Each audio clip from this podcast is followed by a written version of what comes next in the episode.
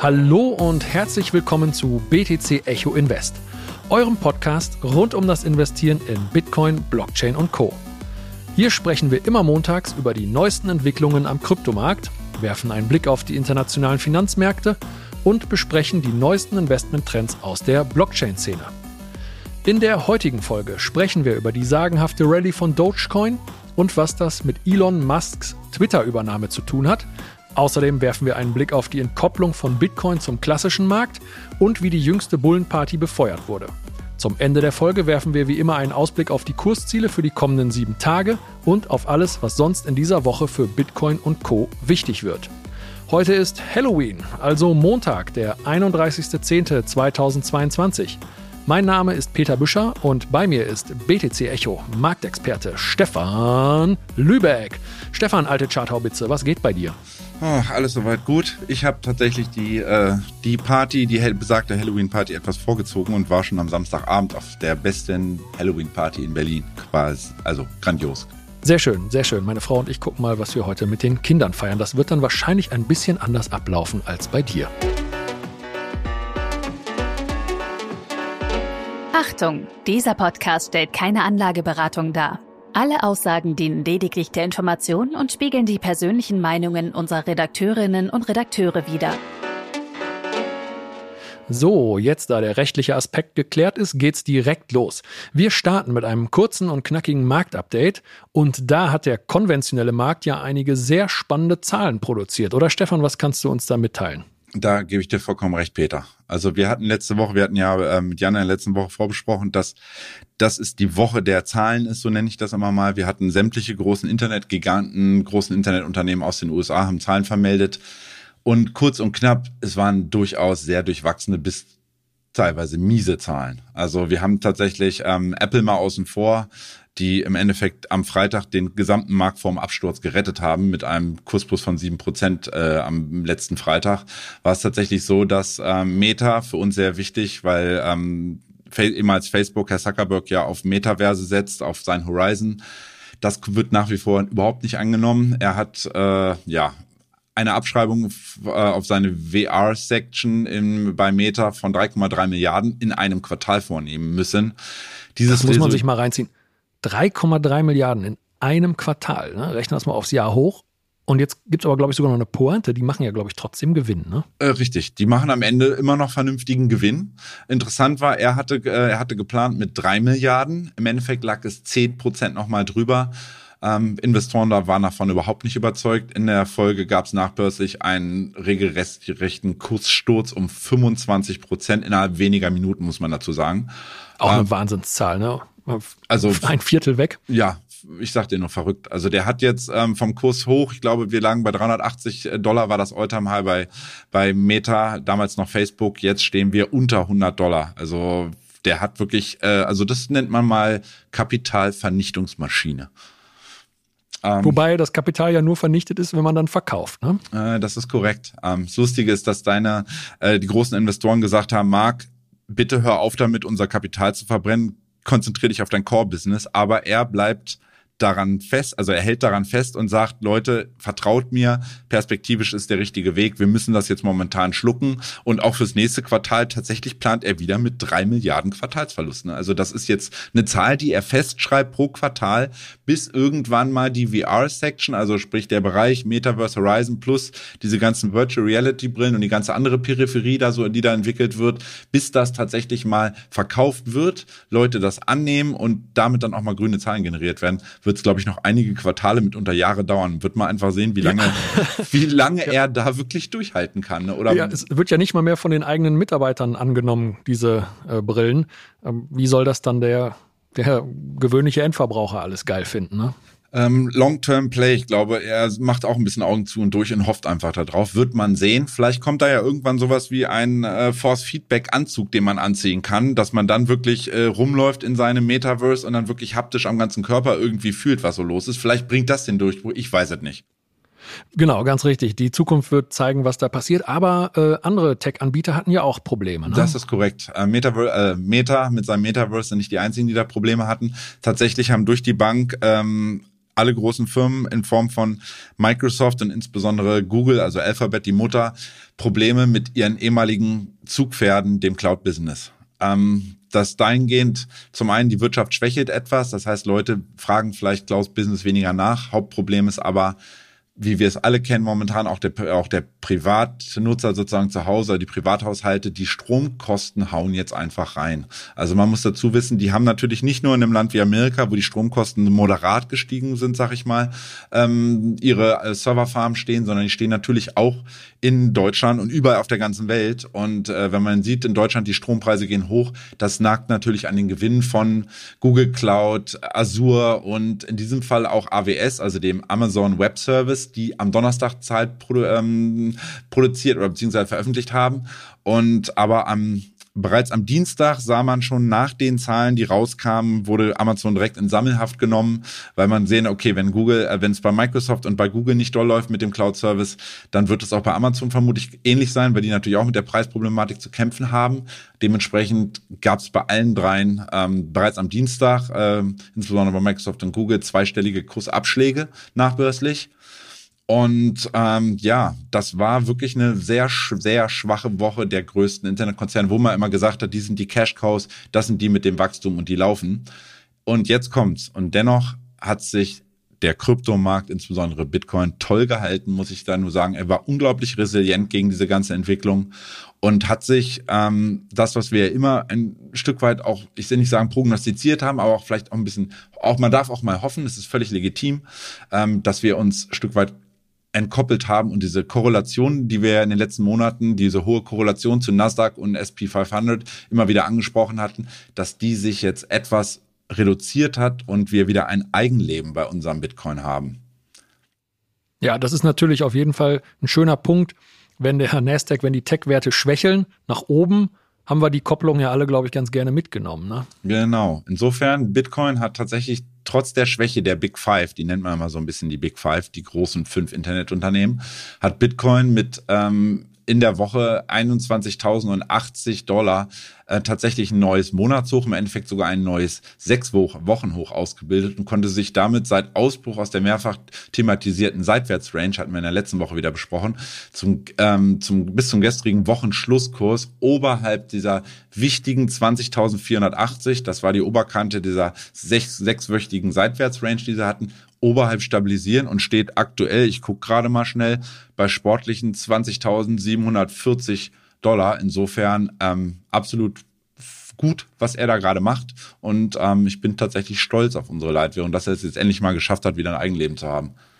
Ja, und er hat den Bären ein, äh, richtig eins auf die Nase gegeben. Bei FTX, da gab es, das hast du mir vorhin verraten, die höchste Short-Liquidation aller FTX-Zeiten. Und insgesamt sind Shorts in Höhe von 1,1 Milliarden US-Dollar liquidiert worden. Da mussten einige ihre Positionen glattstellen. Und das befeuert so eine Rallye natürlich nochmal zusätzlich, denn wenn ich einen Short glattstelle, wenn ich aus dem rausgedrängt werde, dann heißt es, ich muss kaufen. Das heißt, die, die eigentlich auf fallende Kurse gesetzt hatten, waren am Ende dazu gezwungen, damit die Verluste nicht noch größer werden, Bitcoin zu kaufen. Und das hat mit Sicherheit dann auch nochmal einen Teil dazu beigetragen, dass die Kurse da so schön nach oben gegangen sind. Aber was ist denn sonst noch passiert? Hat sich da irgendwie vielleicht das Narrativ geändert, dass Bitcoin jetzt nicht mehr nur als Hochrisiko-Asset eingestuft wird und deshalb so stark an die Tech-Werte gekoppelt ist? Ähm, das hat definitiv also meiner Meinung nach diese hohe Verschuldung, die wir weltweit überall sehen. Wir hatten es vor ein paar Wochen schon mal angesprochen, dass äh, nach dem Problem in England und dem Absturz des britischen Pfundes tatsächlich so war, dass man in der Folge sah, dass ähm, Engländer und auch Europäer generell massiv ihre Fiat-Währung, also britische Pfund und den Euro, gegen Bitcoin getauscht haben. Innerhalb von einem Tag, glaube ich, insgesamt waren es über 60.000 Bitcoin gekauft wurden vom Spot-Market. Also wirklich die Leute sich tatsächlich Bitcoin gekauft haben. Ähm, das deutet für mich einfach zunehmend darauf hin, dass ein Vertrauensverlust in, in Fiat-Währungen besteht und dass der, ich sehe auch gerade kein Ende, wo ich sagen würde, okay, das dreht sich jetzt zeitnah wieder um, sondern der Vertrauensverlust wird eher zunehmen als weiter abnehmen. Ja, ja, ich persönlich habe eine Wette am Laufen. Als mein erstes Kind geboren wurde, konnte ich mir überlegen, gehe ich äh, in festverzinsliche äh, Anleihe, ein festverzinsliches Produkt oder, oder setze ich auf den Aktienmarkt. Und ich habe gesagt, hm, wenn der 18 ist, könnte unser Fiat-Geldsystem ganz schön ja, in der Scheiße stecken, wie man jetzt sagt. Sieben Jahre habe ich noch und irgendwie mittlerweile will ich diese Wette, glaube ich, gar nicht mehr gewinnen. Denn wenn unser Fiat-Geld, mit dem wir täglich unsere Brötchen bezahlen, wenn das so arg gebeutelt ist, wenn das hyperinflationiert wird, dann fliegt es uns allen am Ende des Tages ja irgendwie um die Ohren. Das ist richtig. Aber trotzdem, man muss auch, auch wenn jetzt unter der Woche tatsächlich die großen Internetunternehmen in den USA deutlich unter die Räder gekommen sind, müssen wir dennoch mal, gerade sage ich einfach mal darauf verweisen. Wir hatten am 10.10. .10. waren wir beide zusammen, hatten wir darüber gesprochen, dass wir gesagt haben, ähm, zum einen dass der Oktober, hatte ich damals gesagt, ist der Bärentötermarkt. Also das ist immer der Monat, wenn es ein Reversal gibt nach einem schwachen September. Wir hatten damals zusammen am 22.8. während der, wegen der Saisonalität gesagt, Leute, aufpassen, der September wird schwach. Ist passiert, ist so eingetreten. Ist Dann haben es, ist, es ist statistisch einfach wahrscheinlich. Genau. Und es muss nicht so sein, es muss nicht so sein. Aber wenn du 10 September hintereinander hängst, dann ist die Chance, dass das ein schwacher Monat wird, sehr hoch. Ne? Ich habe die Statistik lieber auf meiner Seite, anstatt gegen die Statistik zu traden. Das ist das, wenn man ein paar Jahre am Markt ist, dann weiß man die Statistik zu schätzen und in allen Lebensbereichen ist Statistik wichtig und das ist auch am Finanzmarkt nicht anders. Insofern ist es so, dass wir am 10.10. .10. gesagt hatten, gibt es eine besagte Herbstrallye. Da hatten wir noch differenziert zwischen, hatte ich noch gesagt, ja. was ist eine Jahresendrallye, ja. was ist eine Weihnachtsrallye, was ist eine Herbstrallye. Und Leute vermischen da gerne mal Begrifflichkeiten. Ja. Genau, du hast die Jahresendrallye mal ein bisschen dezidiert auseinandergenommen. Korrekt. Und da habe ich gesagt, am 10.10. .10. habe ich gesagt, wenn, dann startet die Herbstrallye jetzt und dann sehen wir die im Oktober. Ich vermute mal vorstellbar, in, also am klassischen Markt bis in die erste, zweite Novemberwoche. Dann müssen wir weiterschauen. Dann wird, wird neu ausgewürfelt. Ähm, Gerade auch in Bezug darauf kommen wir gleich noch drauf zu sprechen, was diese Woche noch so an wichtigen Daten, was überhaupt noch kommt vom klassischen Markt. Ähm, nichtsdestotrotz hat der Oktober bullisch abgeliefert.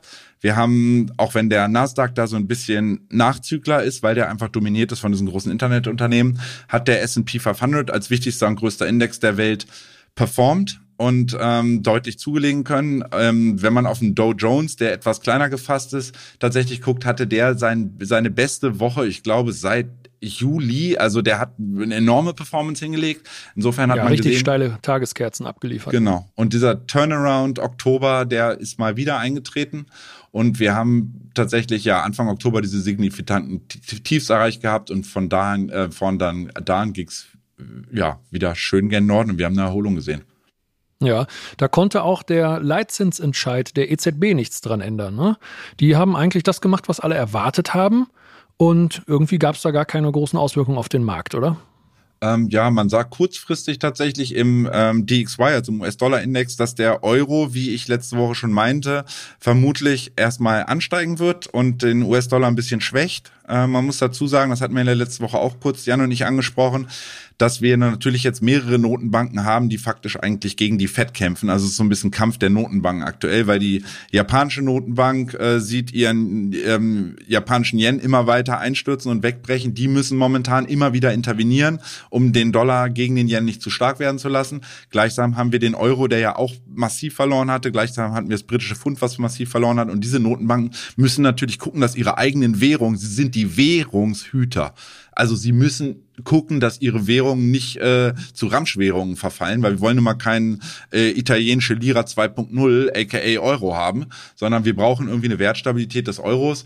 Sahen wir ähm, infolge der Leitzinsentscheidung um 75 Basispunkte.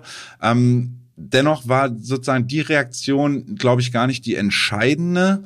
Ähm, es war schon so, dass die Notenbanken zusammen halt dann den US-Dollar, den DXY etwas runtergedrückt haben.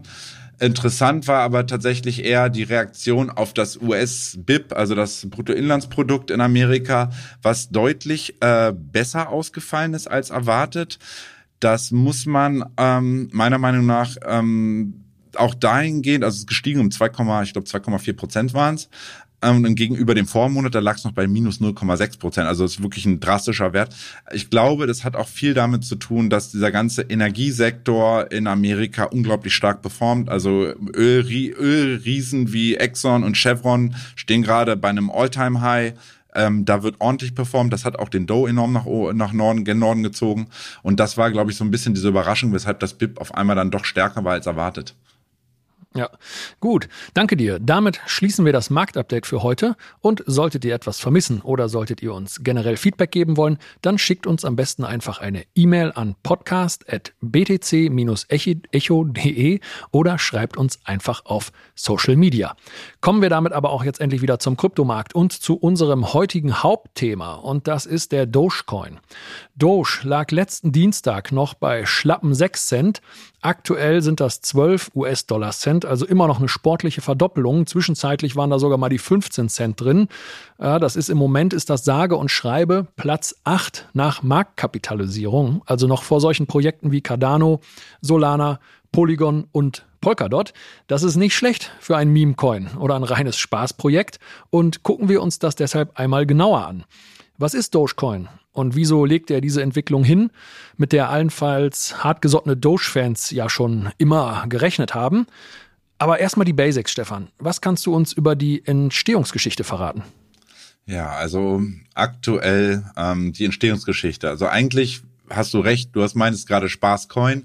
Da sag ich Spaßwährung. Ähm, Dogecoin ist 2000 13 mal tatsächlich als ja, Anti-Bitcoin, sagen wir mal, oder als Anti-Kryptowährung entstanden. Damals als Hardfork von Litecoin. Litecoin kennt mittlerweile auch kaum noch einer, benutzt man nur ab und zu für günstige Überweisungen zwischen. Die, die, zwischen, ganz, die ganz alten Kryptoveteranen. Richtig, die kennen Litecoin noch. Litecoin war damals das Silber. Wenn Bitcoin Gold war, war Litecoin Silber. Ich weiß nicht, ob es den Stellenwert noch hat. Nichtsdestotrotz, Nein. aber aus einem Hardfork von Litecoin entstanden fristete dann ja als Proof of Work, ist tatsächlich einer der wenigen Proof of Work Coins noch.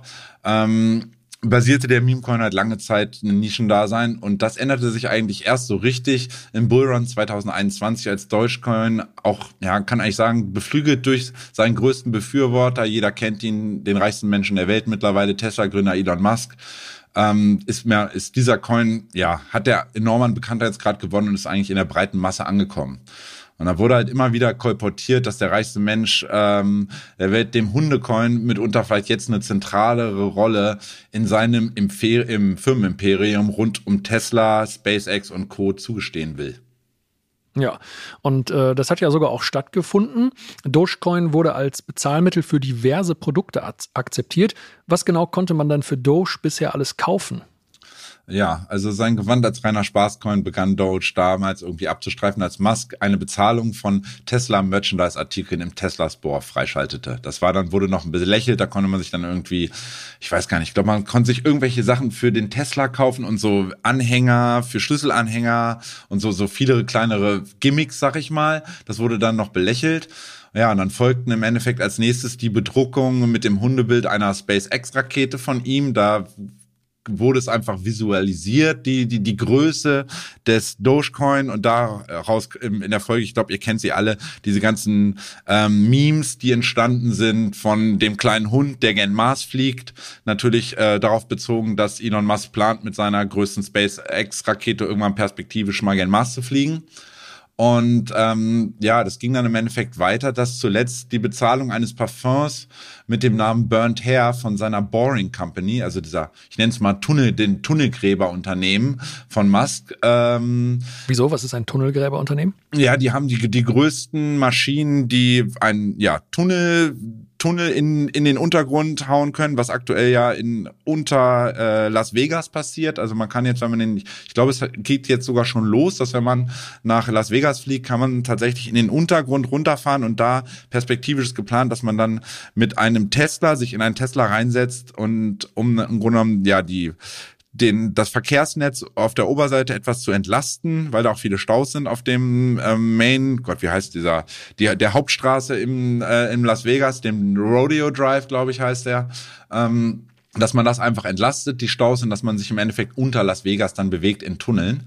Und ähm, da hat er halt dieses besagte Parfum namens Burnt Hair rausgebracht, ähm, was ich habe es noch nicht gerochen, tatsächlich nach verbrannten Haaren riechen soll und äh, Mast ja, klingt auch schon wieder Klingt ja. auch schon wieder eher nach einem Spaß oder nach irgendeinem Gag. Niemand riecht gerne an verbrannten Haaren, denke ich mal. Das ist richtig. Nichtsdestotrotz, seine Follower folgen ihm und innerhalb weniger Tage wurde das Ding, wurden 10.000 Flaschen davon verkauft, sollen jetzt irgendwie in den nächsten Wochen wohl langsam dann ausgeliefert werden. Ähm, interessant ist dann zusätzlich, man konnte bei Doge, es war auch wieder so ein, ein Fun-Gimmick, äh, ich habe das Ding auch leider nie wirklich mir mal in Aktion auf YouTube anguckt, gab es einen Flammenwerfer mit dem Namen Not a Flamethrower, den konnte man ebenfalls mit Doge bezahlen, also es war wieder ein weiterer Marketing-Coup.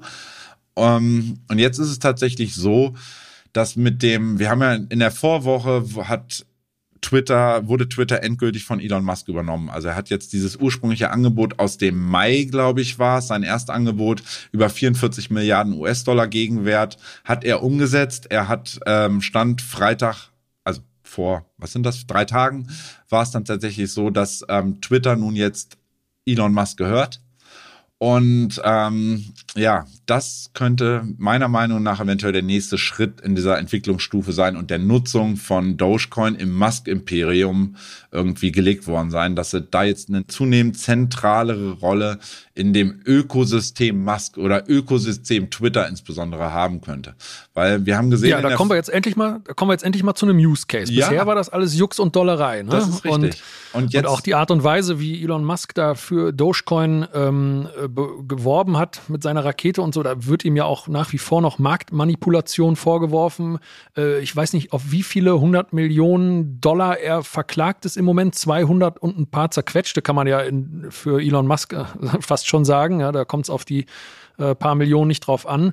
Ja, und ich finde, die Vorwürfe sind halt auch nicht von der Hand zu weisen. Jemand, der, der so als Einzelperson so eine starke Macht, so einen starken Einfluss hat, wer weiß denn, wann der kauft, ja, und wann er dann plötzlich irgendwo groß äh, so, ein, äh, so einen Aufkleber auf seine Rakete klebt und vielleicht dann, wenn alle dann in den Markt strömen, einfach mal sich von sowas trennt. Das sind alles erstmal nur Spekulationen jetzt hier von mir, aber die Vorwürfe, die Klage, die Klage läuft gegen ihn, ne? Das ist richtig. Ähm, und man muss dazu natürlich sagen, also sein, seine Reichweite sind momentan, glaube ich, knapp 120 Millionen Twitter-Nutzer. Also er hat jetzt ein Unternehmen gekauft, wo er ohnehin schon der meistgefollowte Mensch war auf Twitter, in der, auf der sozialen Plattform knapp oberhalb von Donald Trump, aber anderes Thema. Ähm, na, jedenfalls haben wir in den letzten Tagen oder in der Vorwoche kamen dann tatsächlich mehrere News dazu, was momentan alles so passiert. Wir haben jetzt eine Entwicklung eines eigenen Wallets, was äh, kolportiert wird. Vermutlich dann natürlich ein Wallet, welches auch kompatibel mit Dogecoin sein wird. Auf Twitter. Da gibt sich dann schon meiner Meinung nach einen Use Case für Dogecoin, aber interessant war, dass wir, wir haben ja bisher für Leute, die Twitter vielleicht regelmäßiger nutzen, die wissen, dass man seit dem Februar 22 Ethereum ähm, eine Tipping-Funktion für Ethereum eingeführt hat, also quasi ein also Trinkgeld. Kurz auf Deutsch, genau, Trinkgeld, ja. Ein, ein, ein Trinkgeld eingeführt hat, mit dem man ähm, ja wertvolle oder substanzielle Tweets, die man selber gut fand, bewerten kann und dem so ja dem Schreiber oder Verfasser damit mittels der Übersendung von damals ETH so ein bisschen monetär zu unterstützen und zu sagen, hier, das fand ich gut, mach so weiter. Da wäre natürlich. Ist ja auch absolut richtig und wichtig, ne? Genau. Also ich meine, das ist ja sonst immer nur so eine Umsonst-Kultur im Internet. Man möchte alles für umsonst. Aber wenn alles nur für umsonst ist, dann gibt es am Ende niemanden mehr, der wirklich wertvollen Content kreiert.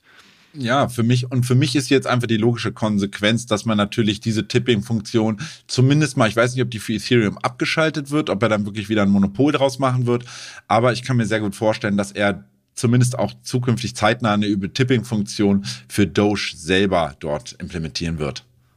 Ja, also ich kannte das Tipping bisher vor allem von Twitch und wie gesagt, das ist halt eine gute Idee, um Content Creator zu unterstützen, die Content kreieren, der einem irgendeinen Mehrwert in welcher Art und Weise auch immer bietet, ne? ob es edu educational ist oder ob es einfach nur Spaß gemacht hat, dazu zu gucken. Und dann reduziert das natürlich auch die Notwendigkeit, diese nervige Werbung einzusetzen. Ne? Also ob da jetzt eine äh, Pre-Roll-Ad geschaltet werden muss oder so, weiß ich nicht. Ähm, ob das alles komplett durchs Tipping ersetzt werden kann. Aber da sind ja auch noch weitere spannende Nutzungsmöglichkeiten für Doge im Social-Media-Ökosystem von Twitter denkbar. Ne?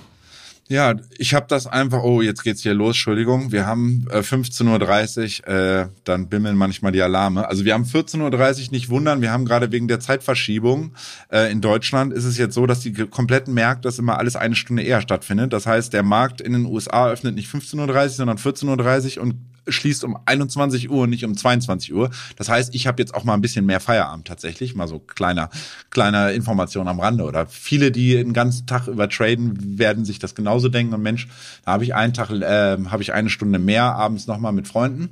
Jedenfalls ist es so, dass ich mir überlegt habe, wie kann er Dogecoin nutzen und was hat er überhaupt bei Twitter immer bemängelt?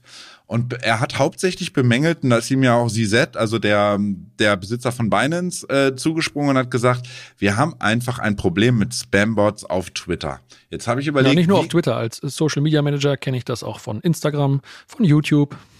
Facebook.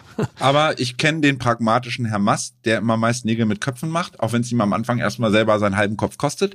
Äh, der zieht einfach durch und ich habe überlegt, wie kann man denn Doge dort nutzen? Vielleicht wäre es ja vorstellbar, wäre die Nutzung von Doge als eine Art Spam Protection. Weil indem man zum Beispiel pro Tweet sagt, für jeden Tweet kostet es zukünftig einen Doge. Also man würde automatisch ganz viele äh, Spammer, äh, sagen wir mal, auch aus Ländern, wo ja darüber gearbeitet wird, äh, Leute ähm, auf Spams zu locken und dort die Leute im Grunde genommen zu verarschen und denen das Geld abzuzocken ich weiß nicht, ob die wirklich noch in der in der Menge tweeten und äh, unter jeden Tweet irgendwie ihre Antwort drunter packen, wenn ähm, tatsächlich dafür immer jeweils ein Doge gezahlt werden müsste. Mhm. Also man hätte, wie du schon sagst, man hat die Tipping-Funktion auf der einen Seite. Das heißt, Leute, die wertvollen Content kreieren, kriegen ohnehin optimalerweise zukünftig immer mal von ihren Lesern und Followern Doge bezahlt. Das heißt, sie können weiterhin fröhlich tweeten und haben aber die Doge, die sie ja bekommen, können sie dafür wieder nutzen. Gleichsam werden aber mitunter vielleicht diese besagten Spammer dann nicht auf kurz oder lang diese, diese Ressource einfach haben, immer wieder dafür Doge zu benutzen. Insofern ähm, kann ja. ich mir vorstellen, dass man das Spammer-Problem dadurch zumindest mal einschränken kann. Ne? Ja, klingt für mich aber auch ein bisschen schwierig. Das ist natürlich immer eine Hürde. Ne? Also die Frage ist, wie hoch darf die Hürde sein, damit legitime Posts nicht zu teuer werden, aber wie hoch muss sie sein, damit Spam zu teuer wird. Ne? Also jemand, der ganz normal postet, der möchte ja auch nicht arm werden dadurch, dass er auf Twitter Content kreiert und da Beiträge äh, zu, zum Twitter-Universum beisteuert. Das ist natürlich ein ganz schmaler Grad, das Balancing, aber ich glaube, wir müssen uns hier nicht äh, den Kopf für die neue Führungsriege von Twitter über das Pricing zerbrechen. Es gab noch eine andere spannende News, die auch schon wieder die Monetarisierung von Twitter betrifft. Ne? Ja, das ist richtig. Ja, die Grenzkosten, die wir gerade, die du da gerade angesprochen hast, das soll sich, das soll sich Elon selber den Kopf darüber zerbrechen, wie er dann irgendwie das, das sicher oder diese Spams da irgendwie dann reduzieren kann. Jedenfalls kam am Wochenende zusehen die News, wonach diese blauen Verifizierungshäkchen, ich glaube, jeder kennt sie, das von, von ähm, erfolgreichen äh, Twitter ähm, Konten, dass man dort dieses Verifizierung, dass es auch die echte Person ist, die dort schreibt und man nicht auf den Scammer reinfällt, die sollen zukünftig, bislang waren die umsonst, es war aber schwieriger an die ranzukommen. Jetzt ist es so, dass die wohl zukünftig monatlich eine Gebühr von 20 Dollar kosten soll. Jetzt kann ich mir tatsächlich vorstellen, beim Elon ist einfach revolutionär und Revoluzer und er mag es anders und neu zu denken. Da ist es nicht mal ausgeschlossen, dass er zukünftig sagt, ihr zahlt diese 20 Dollar oder ihr zahlt diese 20 Dollar in Gegenwert in Doge. Und wenn das passieren würde, dann würde es den nicht nur den Wert von Dogecoin und den Use Case von Dogecoin enorm erhöhen, sondern es würde meiner Meinung nach sogar auch die Kursstabilität von Dogecoin selber enorm verbessern. Das heißt, wir, wahrscheinlich würde der nicht bei jedem Abverkauf dann wieder gleich 20, 30 Prozent gen Süden krachen, sondern einfach, ich will nicht sagen Stablecoin werden, aber so langsam in sicheres Fahrwasser irgendwie übergehen. Ja, ja, man hätte dann ja ähm, recht eindeutig zu kalkulierende Einkünfte jeden Monat, die da für diese Verifizierungshäkchen dann bei, bei Twitter auflaufen. Also ich würde, glaube ich, für 20 Dollar im Monat würde ich mir sofort eins kaufen. Äh, es ist ja doch sehr mühsam und sehr anstrengend, an eines dieser begehrten blauen Häkchen ranzukommen. Korrekt. Und dann habe ich, also es, es bestehen ja eigentlich dadurch Social Media Plattformen. Ich glaube, Elon wird da große Pläne haben. Ähm, es ist ja auch durchaus vorstellbar, dass wir, dass er jetzt verstärkt äh, Social, äh, Twitter auch benutzt ähm, für Möglichkeiten beim Online-Shopping. Also, dass man einfach Werbung platzieren kann als Amazon oder wie auch immer oder verschiedene, auch vielleicht kleinere Unternehmen oder Leute privat, die irgendwie was anbieten wollen, so ein Mann-Unternehmen, die vielleicht irgendwie was Tolles gebaut haben, dass die zukünftig tatsächlich auch die Bezahlung dieser Waren mittels Dogecoin realisierbar wäre. Also ausgeschlossen ist es nicht. Und ob das dann im Endeffekt passiert und was dann alles, also wo Dogecoin auf der Social Media Plattform Twitter mal genutzt werden würde, das werden genau, wir. Genau, ganz kurzer Disclaimer. Wir spekulieren hier genau, wild das rum. Ist das nur ist die, mein. Wir gehen mal einmal in der Fantasie, einmal alle Nutzungsmöglichkeiten durch. Das ist komplett korrekt. Peter und ich haben einfach mal überlegt, wo sind Potenziale? Vielleicht hört Elon auch mit und dann denkt auf einmal genial in jedem Falle denke ich einfach, das wird die nächsten Monate zeigen, weil man auch mal weiß, er macht Nägel mit Köppen. Das heißt, es dauert nicht wieder drei Jahre, sondern man wird da in den nächsten, weiß nicht, drei bis sechs Monaten auf jeden Fall eine, eine Entwicklung sehen. Ja, jetzt haben wir hier Dogecoin und Twitter einmal durchgeorgelt. Aber warum ist das denn jetzt auch positiv für Bitcoin gewesen? Also es hat den Oder warum kann es weiter noch positiv für Bitcoin werden? Ja, es hat den Fokus meiner Meinung nach dank Musk wieder zunehmend auf äh, Krypto generell geschwenkt. Von äh, neben den zuletzt mehrfach angesprochenen angestiegenen Interesse an BTC als Inflationsschutz, das hatten wir die letzten Wochen auch mehrfach angesprochen, auch das äh, Interesse an Ethereum und Co. insgesamt profitiert hat. Das ist ganz klar. Also am Wochenende, wir haben bei Ethereum jetzt neue Verlaufshochs gehabt, also zumindest mehrere, also ich glaube, sechs Wochen, acht Wochen hoch war es bei Ethereum auch wieder. Das heißt, nach dem Abverkauf, seit dem Abverkauf vom Merge, nach dem Merge im September, haben wir jetzt wieder eine ordentliche Bewegung bei Ethereum gen Norden gesehen. Und wichtig ist vielleicht hier noch die Information, dass Dogecoin bereits in der Vergangenheit eine Art Frühindikator für die Kursentwicklung von Bitcoin war. Und zwar war es immer bisher der Fall, dass wenige Tage nach einem markanten Hoch bei Doge ähm, Bitcoin wie zuletzt im Mai 2021 oder auch im Januar 2018 in eine herbe Korrektur übergegangen ist. Also wäre es durchaus vorstellbar, es muss ja nicht immer so sein, dass es wieder so negativ ist, sondern dass es sich einfach diesmal umdreht oder umgedreht verhält und Doge als erster ein neues markantes Verlaufshoch erreicht und Bitcoin sozusagen im Pedelec nachgezogen wird in der Folge ebenfalls gen Norden läuft. Ja, das wäre uns auf jeden Fall allen zu wünschen, denn ich glaube, den Bärenmarkt, den sind wir alle leid. Ja, danke dir, Stefan, für dieses Gespräch über Dogecoin. Und damit sind wir auch so gut wie am Ende der heutigen Folge angelangt. Bevor wir aber Schluss machen, wie immer noch der Ausblick auf die kommenden sieben Tage. Was wird in dieser Woche wichtig, Stefan? Ähm, ja, wir haben, ich glaube, alle gucken, ich glaube, man kann es so einfach sagen, die Quartalszahlen, wir haben jetzt, ich glaube, knapp 60 Prozent der Unternehmen in den USA berichtet, dass, und die wichtigen sind alle durch. Also die, die wirklich Bitcoin unmittelbar tangieren könnten, die Technologiebereich, ähm, das ist alles durch. Jetzt kommen nur noch unwichtigere Unternehmen, die für den Cryptospace meiner Meinung nach nicht so wichtig sind. Das ist erstmal das Erste, was wir festhalten. Wichtig wird es sein, am Mittwoch, und da schaut, ich, ich, ich glaube, ich übertreibe nicht, wenn ich sage, am Mittwoch schaut die ganze Welt ähm, in die USA, weil um 19 Uhr tatsächlich wieder eine Stunde vorher wegen der Zeitumstellung um 19 Uhr die deutsche Zeit richtig die Leitzinsentscheidung ähm, der Fed bekannt gegeben wird. Also wir haben aktuell einen Leitzins in den USA von 3,25 Prozent und tatsächlich erwarten fast 90 Prozent der Analysten in den USA momentan einen Anstieg von 50 bis eher 75 Basispunkte. Das würde bedeuten, wir würden irgendwo bei 3,7 bis 4 Prozent Leitzins im Endeffekt landen. Nur 11 Prozent denken, es könnten 25 bis 50 Basispunkte werden. Ähm, da, da gehörst du, glaube ich, dazu, ne? Ja, ich habe zumindest, ich, ich mag es gern, ähm, wie sagt man in der Fachsprache, contrarian zu sein, also auch mal konträr, nicht, ich, also man, in manchen Phasen muss man dem, muss man mit der Masse schwimmen und manchmal muss man auch anders als die Masse denken.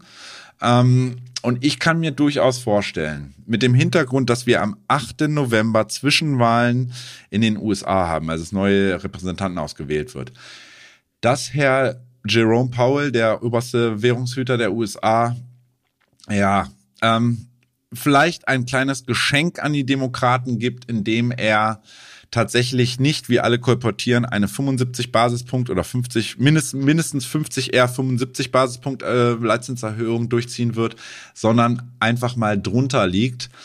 Um, ja, was, was wird die Folge sein? Die Folge sein ist sehr wahrscheinlich, dass wir dann eine deutlichen Kurssprung gen Norden in, den US-Indizes sehen werden, wovon dann mit Sicherheit auch wieder Bitcoin und der Cryptospace profitieren wird. Und vor allem erhöht das deutlich die Chance. Ja, billiges Geld, ne? Also das Geld bleibt ein bisschen billiger als erwartet. Genau. Wir steigen einfach weniger stark. Der Markt findet immer was gut, was weniger ist als erwartet, gerade bei der Leit, bei den Leitzinsen. Das finden die ersten Analysten oder das finden die ersten Investoren definitiv gut und würden dann auf Long-Positionen gehen. Und das könnte mitunter dann so ein kleines Wahlgeschenk für die Demokraten sein, weil man muss sich immer ähm, vor Augen halten, dass wenn die Republikaner gewinnen sollten, dann gehe ich davon aus, dass sie die nächsten zwei Jahre eine Blockadepolitik haben. Das hatten wir damals schon beim Obama in der letzten Amtszeit von Obama so, der dann im Endeffekt regierungsunfähig war für zwei Jahre und nur noch per Presidential Order, also per Dekret des Präsidenten im Endeffekt irgendwas verändern konnte, weil die Republikaner, egal welches Thema es war, einfach konsequent dagegen gestimmt haben und es immer im Repräsentantenhaus wieder ähm, verneint haben. Insofern, ja, es war kein Wandel möglich, aber wir brauchen momentan in einer aktuellen Situation in der Welt eine handlungsfähige, äh, handlungsfähige fähige Regierung. Und ich glaube tatsächlich, dass auch Herr Paul das absolut bewusst ist. Das ist auf jeden Fall eine gut begründete These. Danke dir, Stefan. Gib uns doch am Ende bitte noch kurz die Kursziele für Bitcoin durch. Ja, also zuerst muss ich sagen, es freut mich echt, dass die Vermutung, die wir in der letzten Woche korportiert hatten, der Jan und ich, dass ähm, gesagt haben, womöglich wird der Markt ja eine gute, womöglich haben wir eine gute Woche und wir sehen einen Angriff in Richtung der Range-Oberkante bei 20.400, 20.480. Die haben wir nicht nur angelaufen, die haben wir durchbrochen und wir sind direkt in der Spitze ähm, sogar überschossen bis 21.080. Das war das Wochenhoch in dem Bereich. Das ist lustigerweise, du kennst selber das 61er Fibonacci Retracement. Jeder, der meine Analyse ja. liest, weiß, ob der Relevanz und wie wichtig mir dieser Bereich immer ist. Man nennt es auch das Golden Pocket, der, golden, der goldene Schnitt. Da sind wir erst abgeprallt und sind dann wieder etwas zurückgekommen. Nichtsdestotrotz haben wir auch sogar temporär immer wieder diese 20.800. Das war das nächste Level, was ich genannt hatte letzte oder letzte Woche und auch in den Vorwochen. Da kämpfen wir gerade drum. Da geht es immer ein bisschen drüber, ein bisschen drunter. Was will ich sehen? Ich wünsche mir auf der bullischen Seite, auf der Oberseite jetzt eine Stabilisierung oberhalb der 20.800 dann in der Folge, dass wir dieses Golden Pocket irgendwann aufweichen und auch dort durchgehen. Und dann haben wir wirklich eine Chance, wenn wir uns überhalb des Golden Pocket stabilisieren, wäre das ein, ein bullisches Indiz, dass wir dann schnell in Richtung meiner Meinung nach 21.800 laufen könnten. Maximales Kursziel wäre dann für die nächste Woche, wenn jetzt mit, am Mittwoch mit der Fed alles sauber läuft, wären die 22.800. Okay, wie sieht's auf der Unterseite aus? Ja, Unterseite. Ein Rückfall unter per Tagesschluss. Nicht ein Spike, nicht im 5-Minuten-Chart. Auf Tagesschlussbasis muss ich mal so ganz klar definieren. Ein Rückfall unter die 20.000, 19.800 per Tagesschluss wäre erstmal überhaupt nicht gut, weil dann sehe ich ganz schnell, dass wir wieder in Richtung 19.200, 19.000 laufen könnten. Und bricht auch dieser Bereich bärisch nach unten, ähm, ist es mehr als wahrscheinlich, dass wir wieder den Bereich 18.600, das wäre so die Unterkante der Range, dieser Handelsrange, die wir mal wieder angesprochen hatten, wäre dann leider dann doch eher wahrscheinlich. Ne? Alles klar, vielen Dank dir, Stefan. Und übrigens, für euch gibt es die bullischen und bearischen Kursziele für die Top 5 Kryptowährungen nach Marktkapitalisierung jeden Tag in unserem Daily Newsletter. Schaut einfach mal auf btc-echo.de slash newsletter vorbei Meldet euch an und schon bleibt ihr auf dem Laufenden. Und das war es dann auch schon wieder für diese Woche. Wir haben aber noch eine ganz besondere Info für euch. Und zwar starten wir am kommenden Sonntag mit unserem Crypto Trading Warm-up auf YouTube. Aber was genau ist das? BTC Echo, Marktexperte Stefan Lübeck analysiert darin für euch wöchentlich im Livestream Bitcoin, Altcoins, Aktien, Forex und Indizes. Und on top könnt ihr euch im Chat sogar Wunschanalysen zu euren Coins und Token wünschen. Stefan, hast du noch was dazu zu sagen? Äh, nee, danke, Peter. Eigentlich, du hast das, das Wichtige alle angesprochen. Ähm, mir geht es darum, wer mehr als nur Kursziele, also wer mehr als nur Kursziele hören will, sondern auch im Grunde genommen die Zusammenhänge, insbesondere die Zusammenhänge vom klassischen Markt, den wir ja hier immer ansprechen, und dem Kryptomarkt lernen möchte, ähm, sollte sich dieses neue Format meiner Meinung nach definitiv nicht entgehen lassen, weil es hat einen hohen edukativen Mehrwert. Danke dir. Jetzt sind wir aber auch wirklich am Schluss angelangt. Wir bedanken uns fürs Zuhören und wenn euch diese Folge gefallen hat, lasst uns gerne eine positive Bewertung da. Wir wünschen euch einen guten Start in die Woche und bis zum nächsten Mal. Ah ja, von mir auch einen guten Start in die Woche und äh, ja, immer eine Handbreit Stop-Loss unter dem Trade.